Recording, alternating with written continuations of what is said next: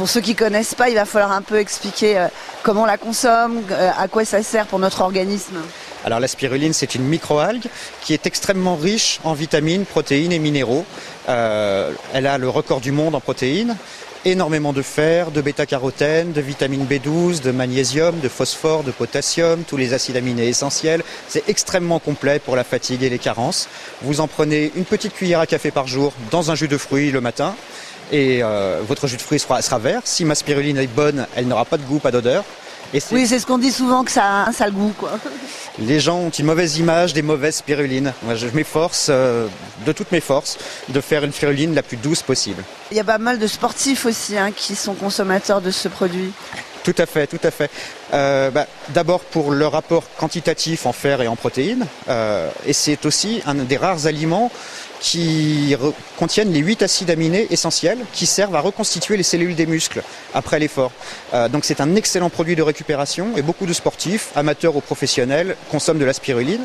Et pour eux, j'ai développé un produit particulier que j'ai nommé Spirathlon où j'associe ma spiruline, toujours de ma ferme, à de l'acérola, qui est une cerise provenant des Antilles, qui a le record du monde, elle, en vitamine C.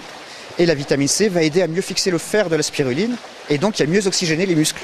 Et ça plaît beaucoup et ça rencontre un beau succès. On va parler prix maintenant, Benjamin. Euh, c'est conditionné en sachet de combien euh, vos spirulines? Alors le conditionnement de base, ça correspond à un sachet de 100 grammes, à peu près un mois de cure pour une personne, ce qui est le bon rythme pour découvrir la spiruline. Il faut un mois à peu près pour en sentir les effets et les intérêts.